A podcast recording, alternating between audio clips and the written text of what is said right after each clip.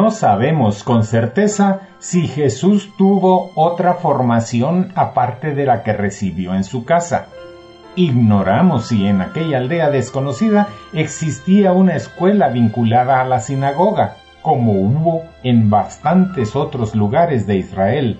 Aunque no parece que se puedan aplicar a Galilea de los tiempos de Jesús las descripciones rabínicas posteriores que hablan del funcionamiento de escuelas en los poblados. Al parecer eran pocos los que sabían leer y escribir entre las capas humildes del imperio romano. Se estima que solo el 10% de la población del imperio era capaz de leer y escribir. Algo parecido sucedía en Galilea.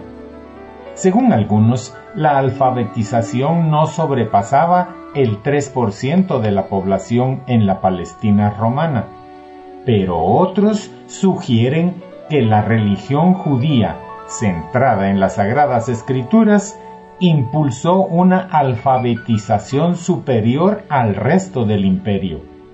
Solo las clases dirigentes, la aristocracia de Jerusalén, los escribas profesionales o los monjes de Qumran tenían medios para adquirir una cierta cultura escrita. En las pequeñas aldeas de Galilea no se sentía esa necesidad. En estos pueblos de cultura oral, la gente tenía una gran capacidad para retener en su memoria cantos, oraciones y tradiciones populares que se transmitían de padres a hijos. Es probable que Jesús haya sido sencillamente un vecino sabio e inteligente que escuchaba con atención las palabras sagradas, oraciones y salmos que decían en la sinagoga y las guardaba en su memoria. Y seguramente no necesitaba acudir a ningún libro para meditarlo todo en su corazón. Cuando Jesús enseñó su mensaje a la gente, no citó a ningún rabino ni sugirió literalmente ningún texto sagrado de las Escrituras. Él habló de lo que rebosaba su corazón, como dijo, según leemos en el Evangelio de San Mateo en el capítulo 12, versículo 34, de lo que rebosa el corazón, habla la boca. Y la gente al escucharlo se quedaba admirada, pues nunca habían oído hablar con tanta fuerza y sabiduría a ningún maestro, dice el Evangelio de San Marcos capítulo 1 y versículo 27. Sin embargo, podemos decir con certeza que Jesús sí sabía leer, puesto que en el Evangelio de San Lucas en el capítulo 4, en los versos 16 al 21, dice, Jesús fue a Nazaret, el pueblo donde se había criado. El sábado entró en la sinagoga como era su costumbre, y se puso de pie para leer las escrituras. Le dieron a leer el libro del profeta Isaías, y al abrirlo encontró el lugar donde estaba escrito, El Espíritu del Señor está sobre mí, porque me ha consagrado para llevar la buena noticia a los pobres. Me ha enviado a anunciar libertad a los presos y dar vista a los ciegos, a poner en libertad a los oprimidos, a anunciar el año favorable del Señor pero lo que Jesús sí aprendió de José, su padre adoptivo, en Nazaret, fue un oficio para ganarse la vida. No fue un campesino dedicado a las tareas del campo, aunque en más de una ocasión echaría una mano a los suyos, sobre todo en el tiempo de recoger las cosechas. Las fuentes dicen con precisión que fue un artesano como lo había sido su padre, eso lo leemos en el Evangelio de San Marcos capítulo 6 versículo 3 y en el de Mateo capítulo 13 versículo 55. Aunque el término griego tectón, de donde se traduce, se refiere más bien a maestro de obra o constructor de casas, sea en madera o en piedra.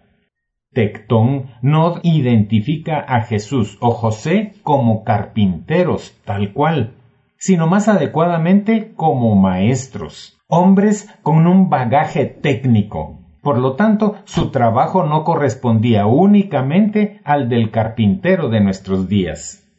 Según la descripción de los trabajos de su época, la actividad de un artesano de pueblo abarcaba diversos trabajos, y habiendo descrito con anterioridad cómo eran las casas de aquella época, es fácil adivinar los trabajos que se le pedían a Jesús.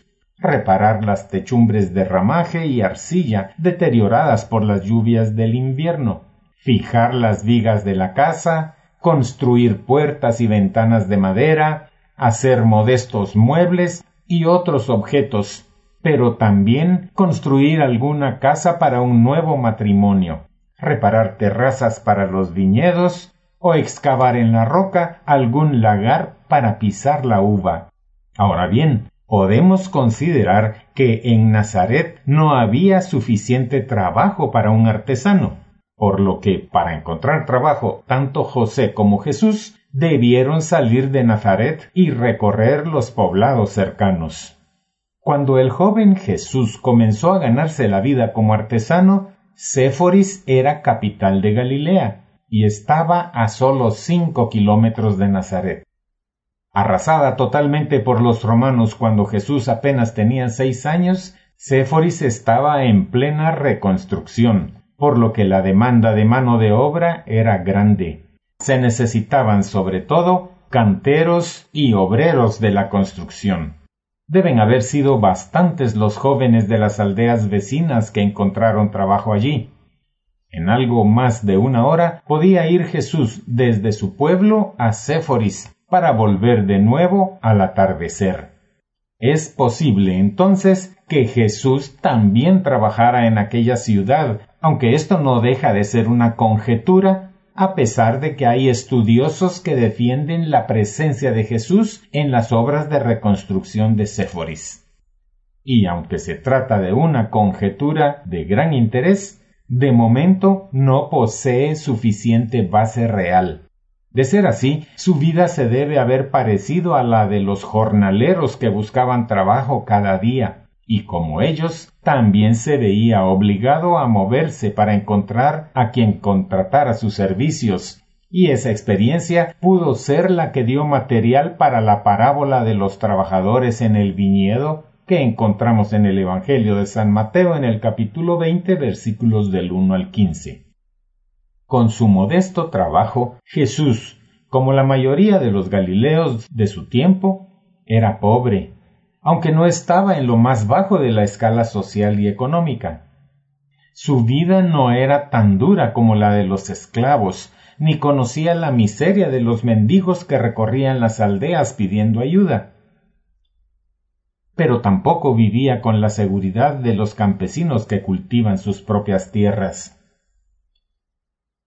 Pero Jesús es un personaje que además de conocer su actividad inicial como artesano, no podemos clasificar, ya que todos los intentos de clasificarlo dentro de los modelos de su tiempo resultan vanos, y no podemos encerrarlo en ningún determinado grupo dentro de la sociedad judía, pues su vida fue pasando calladamente sin ningún acontecimiento relevante.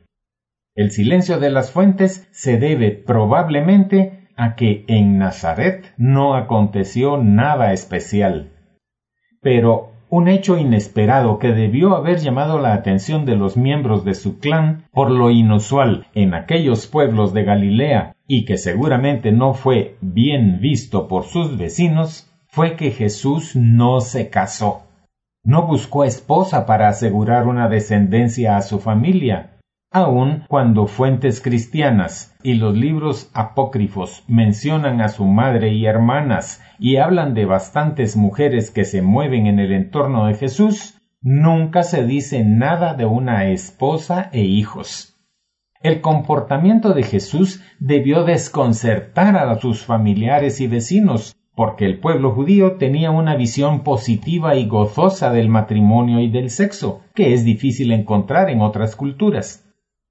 En la sinagoga de Nazaret, Jesús seguramente había escuchado las palabras del Génesis capítulo 2 versículo 1 en donde se lee No es bueno que el hombre esté solo, lo que indica que lo que agrada a Dios es un varón acompañado de una mujer fecunda y rodeado de hijos, como menciona el Salmo 128 en los versos 3 y 4. En la intimidad de tu hogar, tu mujer será como una vid cargada de uvas. Tus hijos alrededor de tu mesa serán como retoños de olivo. Así bendecirá el Señor al hombre que lo honra. En un capítulo anterior se mencionó que los obreros se organizaron en clanes, los cuales eran unidades fuertemente ligados por vínculos familiares o sociales. Y para conocer la razón del desconcierto de los miembros del clan de Nazaret por la soltería de Jesús, debemos saber que para la filiación al clan de los adultos varones se requería de un rito de alianza con el mismo. Esta alianza al clan y a Dios se formalizaba con el rito de la circuncisión, práctica muy antigua que los mismos hebreos lo practicaban con cuchillos de piedra, pero que ritualizado alcanzaba un simbolismo de fuerte modelo patriarcal. El clan tenía necesidad de asegurar la propia descendencia por la importancia de acceder a la propiedad de la tierra considerada intransferible que se transmitía por herencia vía masculina. De ahí uno de los significados del matrimonio, institución en la que la mujer era considerada como una propiedad del marido, su amo, y su rol esencial lo constituía la maternidad, función que aseguraba la descendencia, contada exclusivamente por línea masculina. Estas uniones cumplían una doble función, garantizaban la pertenencia de la tierra y aseguraban la procreación. De ahí que las costumbres nómadas hebreas que la comunidad judía heredó se enmarcaban en un concepto de supervivencia con dependencia absoluta de una inagotable necesidad de reproducción, tanto de animales como de personas. Pero la renuncia de Jesús al amor sexual no parece motivada por un ideal ascético o religioso, parecido al de los monjes de Qumran, que buscaban una pureza ritual extrema, o al de los terapeutas de Alejandría, que practicaban el dominio de las pasiones. Su estilo de vida tampoco fue el de un ermitaño del desierto, pues como leemos en los Evangelios, Jesús comía y bebía con pecadores, trataba con prostitutas y no se preocupaba por la impureza ritual, como muestra el Evangelio de San Marcos en el capítulo 7, versículo 5, en donde se lee Los fariseos y los maestros de la ley le preguntaron a Jesús, ¿por qué tus discípulos no siguen la tradición de nuestros antepasados, sino que comen con las manos impuras?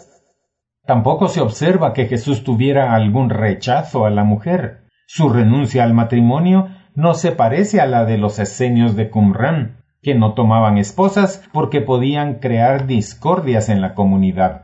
Jesús las recibía en su grupo sin ningún problema, y las escrituras muestran que no tuvo temor alguno a las amistades femeninas, como dice el Evangelio de San Juan capítulo 11 y verso 5. Jesús quería mucho a Marta, a su hermana María y a su hermano Lázaro. En relación con las mujeres que acompañaron a Jesús hasta el Calvario, San Mateo nos cuenta lo siguiente en su Evangelio en el capítulo 27, versos 55 y 56. Dice, Había allí muchas mujeres que miraban de lejos eran las mismas que habían seguido a Jesús desde Galilea para servirlo. Entre ellas estaba María Magdalena, María, la madre de Santiago y de José, y la madre de los hijos de Zebedeo. Y el Evangelio de San Marcos en el capítulo 15 versos 40 y 41 traslada la misma lista. Esas mujeres son las acompañantes de Jesús más conocidas. Ellas venían siguiendo a Jesús desde Galilea con fidelidad y dedicación mediante el servicio, tanto a Jesús como a sus discípulos. Y lo hacían contra todos los obstáculos, pues dentro del ambiente patriarcal israelita, esa actitud de las mujeres de fe era inaudita. En una sociedad que las apartaba solamente para lo doméstico, era inconcebible su renuncia y salida de los límites socioculturales para entregarse al anuncio evangelizador de Jesús. Tampoco tenemos datos para pensar que Jesús escuchó una llamada de Dios a vivir sin esposa, al estilo del profeta Jeremías, al que, según la tradición, Dios había pedido vivir solo, sin disfrutar de la compañía de una esposa ni de los banquetes con sus amigos, para distanciarse de aquel pueblo inconsciente que seguía divirtiéndose ajeno al castigo que le esperaba. Jeremías fue un profeta de alma tierna, hecha para amar, que se vio obligado a anunciar al pueblo castigos y desgracias. Pero la vida de Jesús, que asiste a las bodas de sus amigos, comparte la mesa con pecadores y celebra comidas para pregustar la fiesta final junto a Dios, nada tiene que ver con esa sociedad desgarrada impuesta al profeta. La vida célibe de Jesús no se parece tampoco a la de Juan Bautista, que abandonó a su padre Zacarías sin asegurarle una descendencia para continuar la línea sacerdotal.